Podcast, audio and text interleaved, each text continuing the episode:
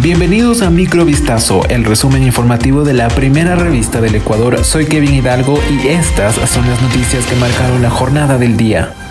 La Fiscalía General del Estado pidió que se dicte prisión preventiva por obstrucción de la justicia contra el expresidente del Consejo de la Judicatura, Wilman Terán, que ya cumple esa medida por su presunta implicación en delincuencia organizada dentro del caso Metástasis. En la Corte Nacional de Justicia se instaló este miércoles 27 de diciembre la audiencia de formulación de cargos del proceso denominado Independencia Judicial, con la presencia del fiscal general Wilson Toainga. En su intervención, el fiscal solicitó al juez la medida de prisión contra Terán y para el vocal Javier Muñoz, mientras que para los otros cinco procesados, entre los que consta la ex vocal Maribel Barrero, se ha pedido la prohibición de salida del país, presentación periódica y uso del dispositivo electrónico.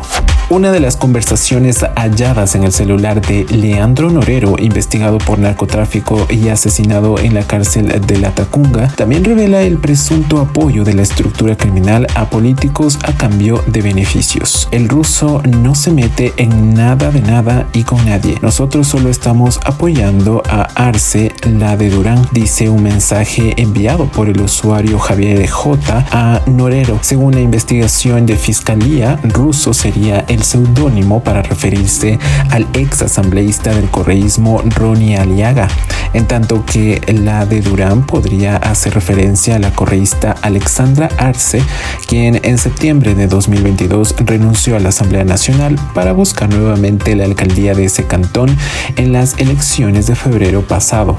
Un hombre asesinó a su hijo adolescente y luego se suicidó en el cantón Naranjito, provincia del Guayas.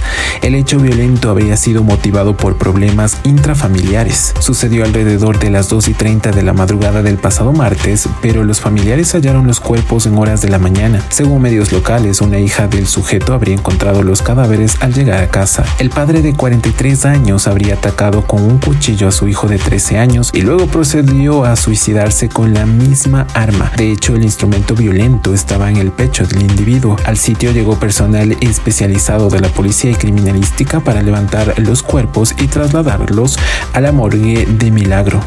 Un curandero fue sentenciado a tres años de cárcel por el homicidio culposo de un ciudadano que recibió supuestas limpias, pero terminó encendido en llamas. Todo empezó el pasado 29 de agosto de 2022. Edgar C.T. acudió junto con su esposa al local donde el ahora sentenciado prestaba sus servicios en el centro de Riobamba para solicitarle una curación. Alberto L. le dijo al hombre que el tratamiento consistía en tres limpias. Ese día practicó el primer procedimiento y le solicitó que regrese al siguiente día, lo que fue cumplido por la víctima. Para el tercer día, el curandero llegó al domicilio de Edgar en el barrio San Martín de Barenillo, en el norte de la ciudad, donde colocó unas velas encendidas en el piso en una habitación y luego sopló licor. Como resultado, la víctima se prendió en llamas, según menciona un reporte de la fiscalía. La policía colombiana capturó en una zona rural del departamento de Antioquia a Jacob Rodríguez Usuga, alias Atilio, uno de los cabecillas más buscados del clan del Golfo que según las investigaciones enviaba hasta 15 toneladas de cocaína al mes a Estados Unidos y Europa. Las autoridades revelaron este miércoles pormenores de la operación. El director de la policía colombiana, el general William René Salamanca, dijo en una rueda de prensa que en el operativo participaron comandos especiales en el caserío Caracolí durante la acción policial que incluyó sortear en la oscuridad peligrosos pantanos. Los comandos se percataron de la presencia de un menor de edad, hijo del señalado narcotraficante, y de inmediato procedieron a brindarle protección especial y restablecer sus derechos. La captura de Rodríguez se dio tras meses de labores de inteligencia porque el narcotraficante alternaba sus movimientos entre camionetas de gama alta y bestias de carga, siempre portando una cédula falsa. Volvemos mañana con más. Sigan pendientes a vistazo.com y a nuestras redes sociales.